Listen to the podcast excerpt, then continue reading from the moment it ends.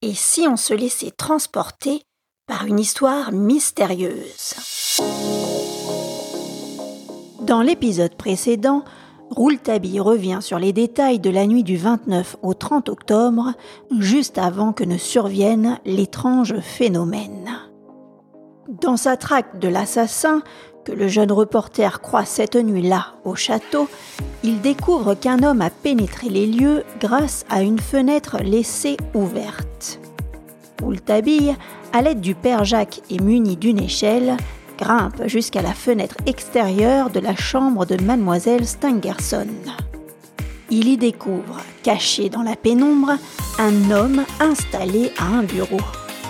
Il est en train d'écrire quelque chose.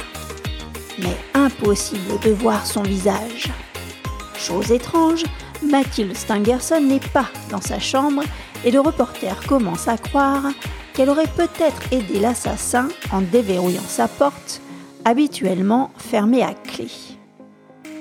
Rouletabille réveille M. Stangerson et Frédéric Larsan pour qu'ils viennent lui prêter main forte. Le policier donne son revolver au jeune reporter qui est sur le point de tendre un piège à l'assassin. Et là, l'étrange phénomène survient. Mais enfin, de quoi s'agit-il? Et ne rate aucun épisode des aventures de Joseph Rouletabille en t'inscrivant sur le site il était un roman.com. Allez, c'est parti. Chapitre 16 Étrange phénomène de dissociation de la matière. Suite de l'extrait du carnet de Joseph Rouletabille. Rouletabille poursuit son récit. Me voici de nouveau face à la fenêtre, ma tête juste un peu au-dessous du rebord. Nerveux, je regarde entre les rideaux avec l'espoir de trouver l'homme de dos. Je panique un peu, imaginant qu'il ne serait peut-être plus là. Mais dans ce cas, comment se serait-il enfui, puisque c'est moi qui ai son échelle? Je décide de me ressaisir et de garder mon sang-froid. J'avance doucement la tête. Je regarde. Il est là. Encore une fois, je vois son dos monstrueux projeté par la bougie. Cette fois, il n'est plus en train d'écrire au petit bureau. La bougie est maintenant posée sur le parquet, l'homme est courbé au-dessus d'elle. Trop de position, me dis-je. Mais je suis rassurée car cette situation est à mon avantage.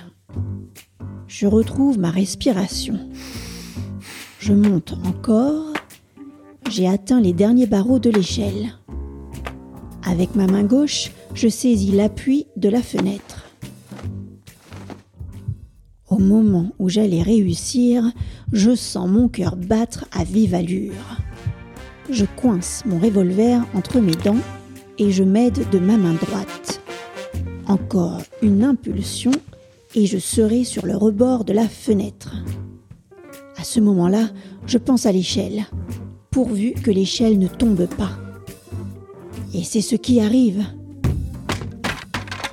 Car il me faut prendre un point d'appui un peu fort sur l'échelle, et alors que mon pied la lâche, elle bascule. Elle racle le mur et s'abat sur le sol.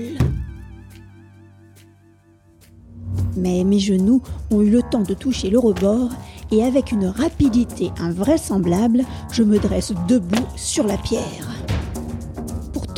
L'assassin a été plus rapide que moi en entendant le bruit de l'échelle contre le mur. Et tout à coup, j'ai vu le dos monstrueux se soulever, l'homme se dresser, se retourner. J'ai vu sa tête. Mais l'ai-je bien vu? La bougie était sur le parquet et sa flamme éclairait principalement ses jambes. J'ai pu tout de même entrevoir une tête chevelue, un visage barbu, aussi des yeux de fou sur un visage pâle. Dans ce moment obscur, il m'a semblé pouvoir distinguer la couleur de sa barbe. Rousse, j'ai pensé. Mais je ne connaissais pas cette tête. À cet instant, ma conviction principale celle de ne pas connaître ou de ne pas reconnaître ce visage.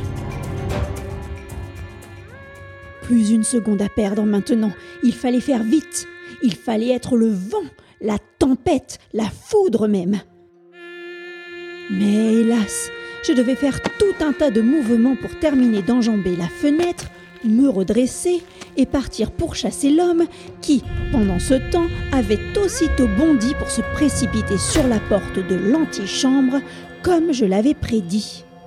L'homme avait eu le temps d'ouvrir la porte et fuir. Et déjà, je me trouvais derrière lui, le revolver en main. Je hurlais. À moi J'avais traversé la chambre comme une flèche et j'avais eu le temps de voir qu'il y avait une lettre sur la table.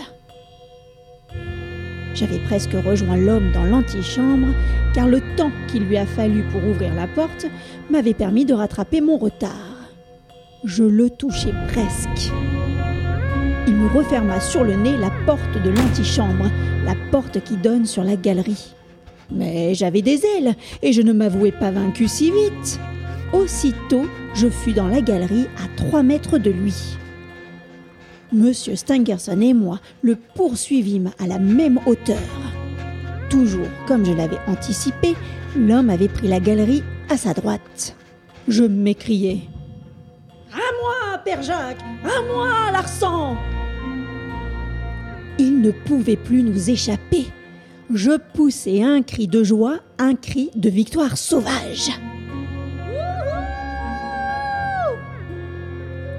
L'homme arriva à l'intersection des deux galeries à peine deux secondes avant nous. La rencontre que j'avais décidée, le choc fatal qui devait inévitablement se produire, se produisit. Nous nous bousculâmes tous à ce croisement. Monsieur Stangerson et moi, venant d'un bout de la galerie droite, le père Jacques venant de l'autre bout, et Frédéric Larsan venant de la galerie tournante. Nous nous heurtâmes tous d'un coup jusqu'à tomber par terre. Mais l'homme, l'homme n'était pas là.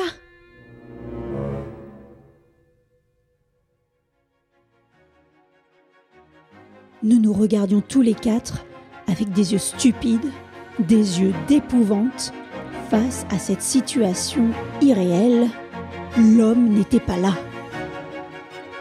Où est-il? Où est-il? Où est-il? Tout notre être demandait Où est-il? Rempli d'épouvante, je m'écriai. Il est impossible qu'il se soit enfui Je le touchais s'exclama Frédéric Larsan. Il était là J'ai senti son souffle dans ma figure faisait le père Jacques. Et M. Stangerson et moi répétâmes Nous le touchons Où est-il? Où est-il? Où est-il? Nous courûmes comme des fous dans les deux galeries. Nous vérifiâmes portes et fenêtres. Elles étaient closes, hermétiquement closes. Personne n'avait pu les ouvrir puisque nous les trouvions fermées. Et puis, si cet homme avait ouvert l'une de ses portes ou fenêtres alors que nous le pourchassions, comment aurions-nous pu ne pas voir son geste? Cela devenait autant inexplicable que sa disparition. Où est-il? Où est-il?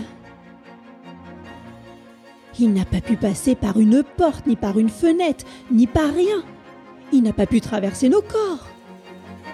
Je me sentis anéanti. Car enfin, on voyait clair dans la galerie illuminée, et elle ne compte aucune trappe, aucune porte secrète dans les murs, ni rien d'autre qui permettrait de se cacher ou de s'échapper. Nous nous mettions à remuer les fauteuils et à soulever les tableaux. Rien, rien, absolument rien.